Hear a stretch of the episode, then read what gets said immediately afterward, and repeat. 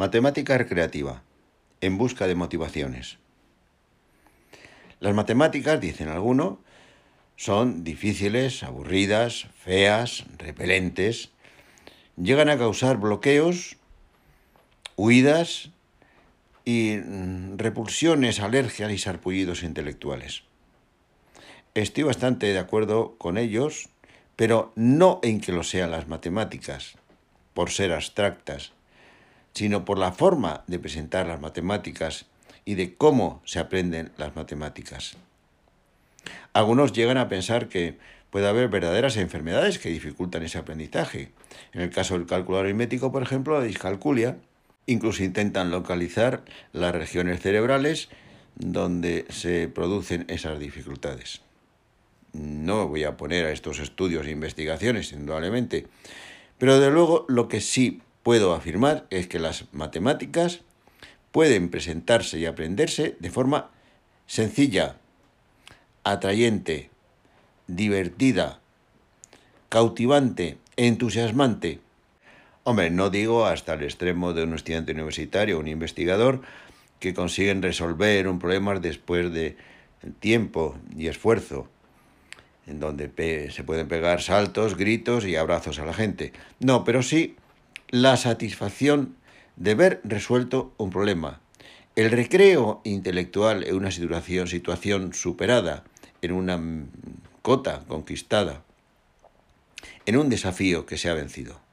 En algún sitio tengo analizados los momentos de ese proceso que seguimos para la resolución de un problema. Bueno, en primer lugar, el planteamiento del problema, la situación que plantea el problema.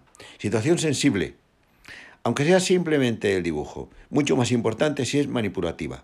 La matemática entra por las manos. Y esto es igual para un estudiante con dificultades visuales o sin ellas. Lo manipulativo es lo que desencadena la curiosidad, la acción, la dinámica física que nos mueve a hacer algo. En primer lugar, este plano sensible, que puede ser más o menos atrayente, ahí la motivación ya empieza a actuar. Lo más importante, el problema que se plantea, el desafío que despierta la curiosidad. A continuación, la representación interior de esa situación externa. Representación interior de imágenes más o menos vívidas, más o menos coloristas, donde no solamente interviene la situación sensible en la que se está manipulando, también puede generarse por vía verbal, descriptiva.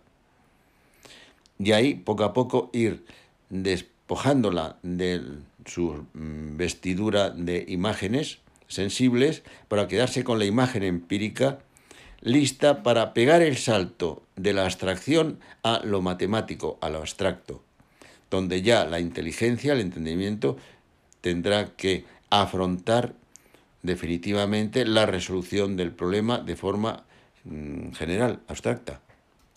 Pues bien, el desafío del planteamiento del problema, la forma de presentarlo sensiblemente, con preferencia al manipulativo, o la forma de generarlo interiormente, la representación interior, los atractivos sensibles que tiene esa representación interior, y finalmente abordar el problema, conquistarlo. La mayor o menor dificultad, va a suponer también mayor o menor esfuerzo y que sea más o menos asequible al jugador, al estudiante, la resolución del problema. En las próximas charlas o conversaciones, episodios, voy a presentar algunas de estas situaciones que a mi entender generan situaciones atrayentes, motivantes hacia la matemática.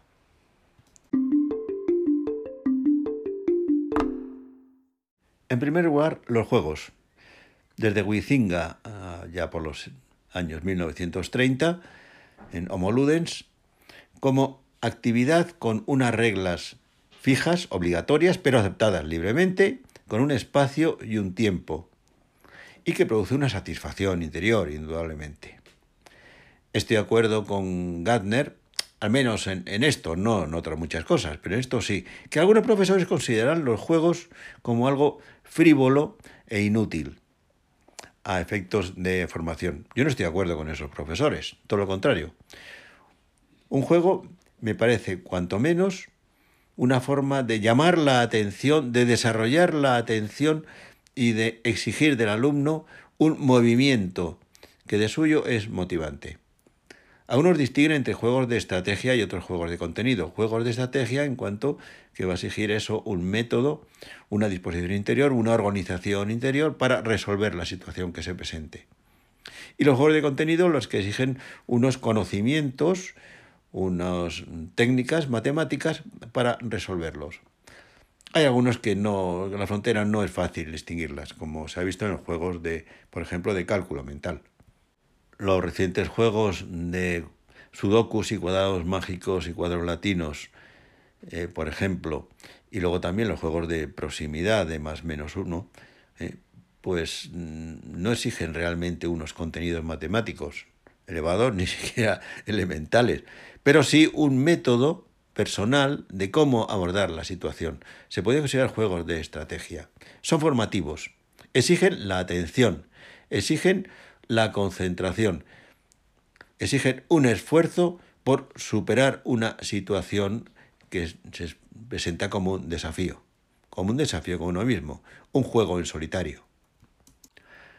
Como no se puede negar que es juego, los disparos a un muro de una pelota que hace un chaval durante minutos y minutos, o intentando encestar un balón en una cesta, o el peloteo con una raqueta de tenis sobre un frontón. Cuanto menos es actividad, es liberación de energía, produce satisfacción física y mental juegos de estrategia, juegos de contenido.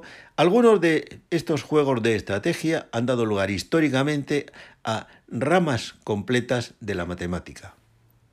Y algunas muy importantes y hoy día trascendentes. Luego pondré un ejemplo.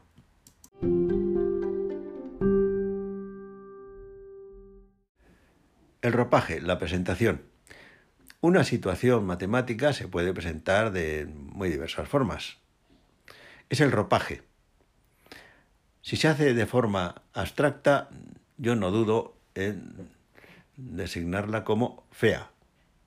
Es el caso de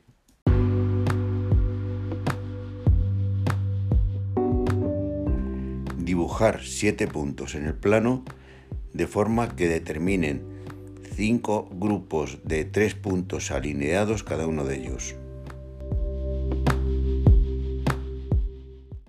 pero también se puede presentar de una forma más viva, más desafiante, llamando a la acción, invitando a lo manipulativo.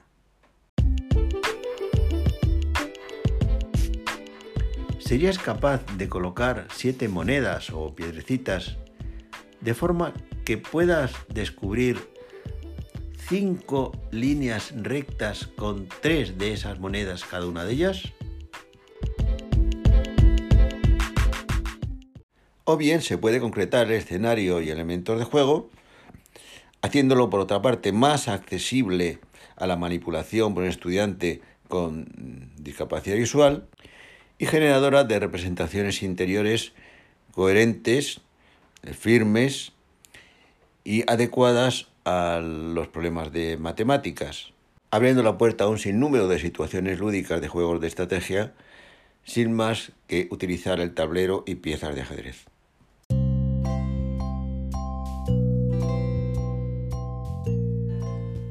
Toma un tablero de ajedrez y siete peones. ¿Serías capaz de plantar esos siete peones como si fueran árboles, de forma que resultaran cinco líneas rectas con tres peones cada una?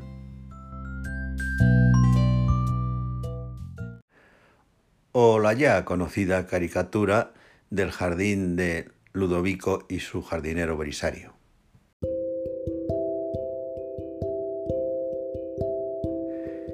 Mi amigo Ludovico, aparte de ingenuo, es bastante caprichoso. Le encargó a Belisario, un jardinero amigo suyo, que plantara en su jardín un bosque de adelfas, formado por cinco líneas rectas con tres adelfas cada una y un total de cinco filas de este tipo. Cuando Belisario le pasó la factura, Ludovico, sin rechistar, le pagó lo equivalente a 15 adelfas, Pero cuando luego fue a mirar, se encontró que solamente había siete. ¿Cómo puede ser que cinco filas de tres adelfas sea igual a siete? Ludovico no entendía nada, pero le estaba bien empleado por ingenuo y por no saber geometría, como Belisario, que además de astuto, sabía geometría.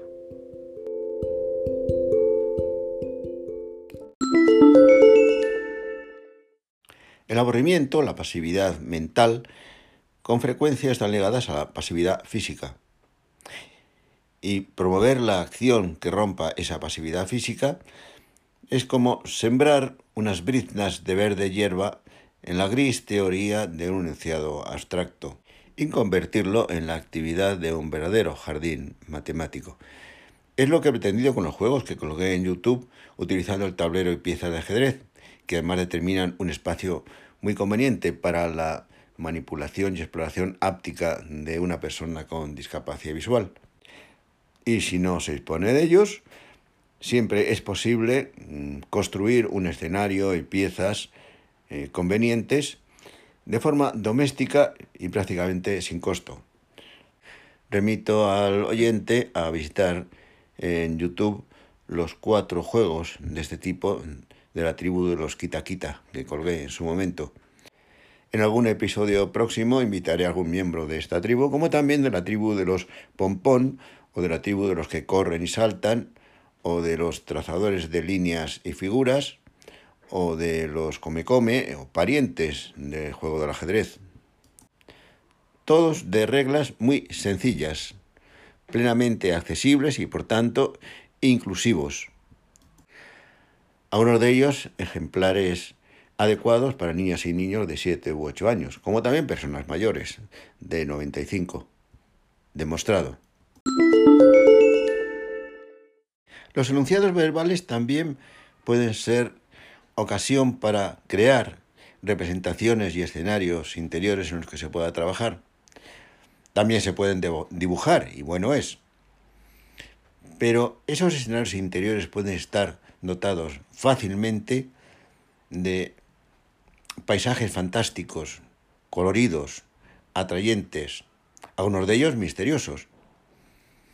Es el caso de las excavaciones en Trianglia, una civilización desaparecida prácticamente, y que se están excavando ciudades y encontrando puntos que reconstruyen algunas de sus ciudades. Un país fantástico y muy especial. Sus ciudades eran todas triangulares.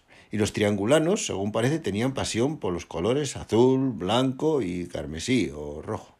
Colores que utilizaban tanto para decorar sus torres como las murallas, como las vías de comunicación interiores o canales o las vías de abastecimiento. Veremos cómo hacerlas accesibles, que es muy sencillo.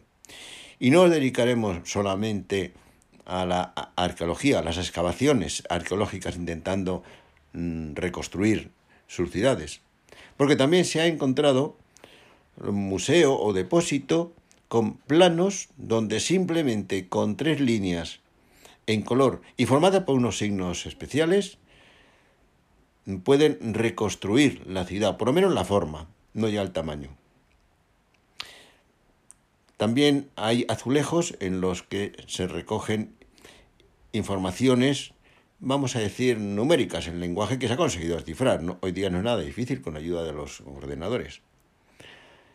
De distancias medidas en pasos ya sea también de sus murallas o de los canales de las torres a los depósitos de agua, etcétera, etcétera. Bueno, traeremos ejemplos de cada uno de ellos. Van a ser verdaderos juegos de contenido que supondrán un repaso a la geometría del triángulo, por supuesto, de la geometría afín, de la geometría vectorial, de la geometría métrica. Exploraciones arqueológicas en el país fantástico de Trianglia, y su cultura tricolor. ¿Y qué tal jugar a las adivinanzas matemáticas? En lenguaje oral, sirviéndose de aleluyas o trovas sencillas, simples, casi simplonas, sin muchas pretensiones literarias, pero por lo menos que hagan compatible la matemática con las cantigas, aleluyas y trovas simples, como digo, que de forma precisa, inequívoca, exigen el análisis de los conceptos para llegar a definir el, concepto objetivo. En mi publicación Adivima de hace años tengo recogido aproximadamente 340 o 50 conceptos correspondientes a la enseñanza primaria y secundaria. Que nadie se asuste. Traeré aquí solamente algunos ejemplos para mostrar que la matemática no está reñida con la literatura moesta y con los poetas de tercera fila. ¿Y qué tal si nos vamos de paseo por algunas ciudades nada fantásticas, reales, como Königsberg cuando llegó Euler y se encontró con el entretenimiento que tenían sus habitantes paseando por sus dos islas, las riberas del río y los siete puentes? Pero con nuestra libertad de imaginar ciudades, podemos pasearnos por otras, ciudades lacustres o a la ribera del mar con sus islas, y también podemos hacer slalom en la nieve, marcando puertas, o en el mar con esquí acuático, o convertirnos en guías de museos y palacios guiando a visitantes cruzando una sola vez cada una de sus puertas o saltarle espacio y hacernos pequeñitos, pequeñitos, acompañando a una hormiga turista o viajera que va recorriendo objetos en tres dimensiones o con naves espaciales. Y llegaremos al final a los grafos de Euler, de Euler, que han dado lugar a toda una rama de la matemática como es la topología y hoy día de suma importancia los grafos creándose situaciones también con naipes o con fichas de dominó. Y tenemos por fin las motivaciones más llamativas, para mí las más eficaces, de acuerdo con Gardner también. Los juegos de magia, de magia matemática, de matemática, ya sea los de leer la mente o el pensamiento de quien se preste a ello, por supuesto, de una forma sin malicia, o la visión de rayos X, descubriendo objetos o números que están ocultos a la vista del mago, o las paradojas y tomaduras de juego, que también algunas veces son muy divertidas e interesantes. Podemos hacer uso de una calculadora de humo, que hacen cálculos prodigiosos con prácticamente ningún esfuerzo, o muy poco, de cálculo mental, o anticipar el futuro, adelantando resultados nada previsibles. Evidentemente se le puede adornar con todo tipo de parafernalia. Hay que echarle dramaturgia, un poquito de dramaturgia en, en la enseñanza de las matemáticas. Y la magia viene muy bien. No hace falta utilizar un manto ni un sombrero como Harry Potter ni una varita mágica. Pero se le puede echar un poco de teatro y convertir una situación aburrida o un viaje o una celebración, una sesión familiar o entre amigos en algo más que un problema matemático, algo más que un divertimento personal, divertir a los demás, servirse de la matemática para divertir también a los demás. Y empezaré precisamente por algunos juegos de magia matemática del tipo leer la mente.